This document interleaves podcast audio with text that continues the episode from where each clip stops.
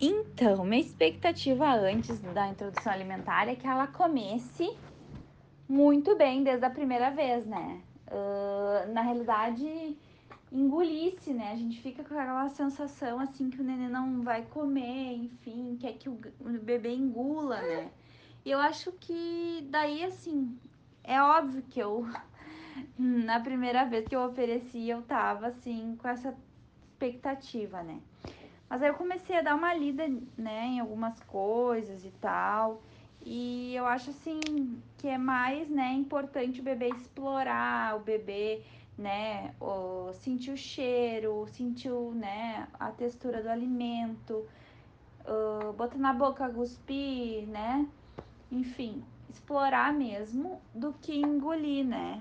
Então, até porque o leite materno ainda é o principal alimento dela até um ano, né? Então, eu tô dando esse tempo para ela, assim. Eu criei expectativa, assim, no, na primeira vez. A primeira semana ali eu, eu tava um pouco mais ansiosa, querendo que ela comesse mesmo. Mas aí eu fui, comecei a ler, me tranquilizar, assim. E eu acho que foi, foi passando essa ansiedade. E assim, uma coisa que eu acho bem bacana para as mães é nesse período assim de introdução alimentar é de repente tentar uh, entrar num grupo, né, de mães que, que falam sobre o assunto, até para para a gente poder conversar, ah, meu filho tá aconteceu isso, fez assim, fez assado. Uh, né, como é que tá sendo assim a experiência, tudo as vivências, né? Que eu acho, acho que isso ajuda também nas, nas expectativas que a gente cria, nas ansiedades que a gente tem, né, como mãe. E eu acho bem bacana isso.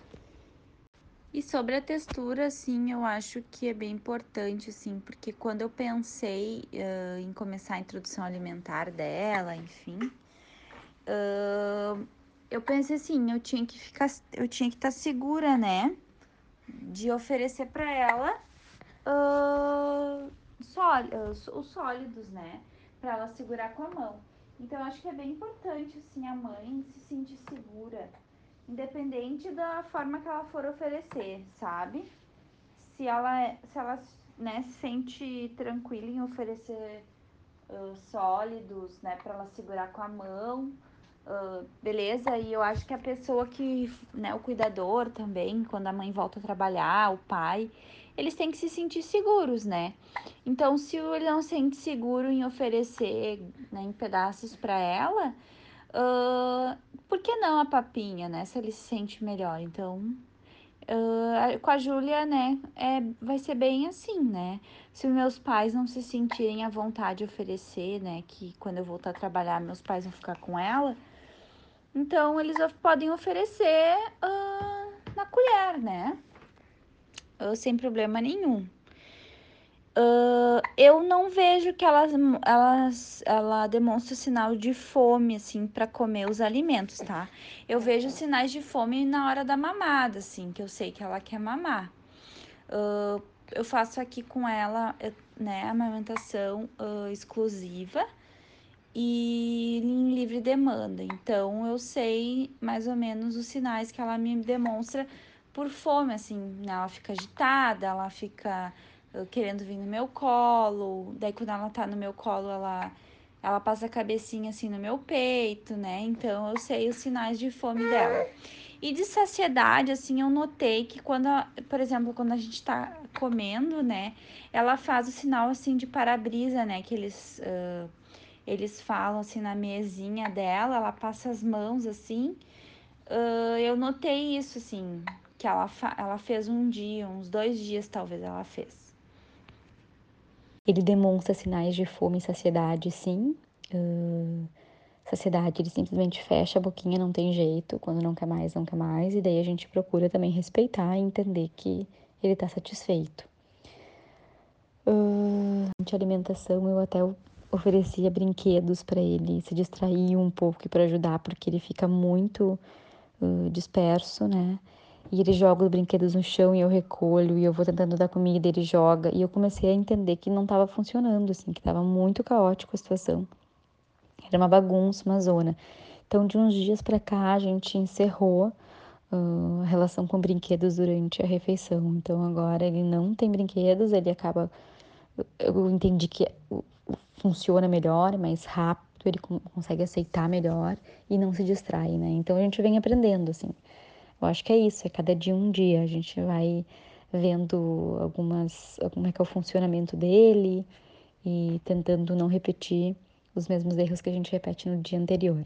Para mim, o que facilitou era que mais ou menos esse pediatra tinha, né, uma, assim, uma orientação que eu achava boa, mas também eu ter conversado com outras mães, sabe? Porque tem um grupo de WhatsApp com outras mães que são muito, assim, pró. Uh, orgânico e não sei o quê. Então, isso aí para mim facilitou um monte também, e especialmente ler, tá? Porque eu lia muito, guria, lia, li bastante coisas também da normativa europeia, li bastante coisa de um pediatra que eu amo, espanhol, tá? Que é o Carlos Gonzalez. Então, uh, eu acho que é bem importante, assim, essa leitura. Mas o que que eu acho que dificulta, tá? Uh, que tem coisas Tá? Que não adianta, tu não é formada, né? Eu não sou nutricionista, obviamente, sabe? Então, eu acho que é bem importante que criança seja atendida por um nutricionista. Então, eu me dei conta, assim, que eu precisava realmente de um apoio de uma profissional de um, ou, ou, ou de um profissional da nutrição, sabe? Eu acho que seria muito melhor. Eu acho que é bem importante também de referir que uh, a questão da alimentação é uma questão que ela tem que estar presente em toda a família, sabe? Ou seja,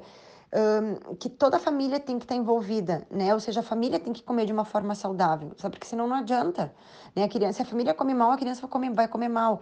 Então, eu acho que eu tive bastante apoio no sentido de que uh, a família, em geral, come saudável, sabe? Então, é, né, isso foi bem importante, assim, né? De eu, eu, de eu sentir que tinha esse apoio delas. E eu acho, como eu falei no vídeo, muita sacanagem, sabe? Que as mães tenham que voltar da licença antes de fazer a introdução dos sólidos. Isso é horrível. E eu vi que foi determinante para Fernando ser um bom de garfo, eu estar presente e ter duas cuidadoras, né, avós presente, sabe? Porque senão ela fica na creche a responsabilidade disso, né? Ou na empregada, guria. É um absurdo isso.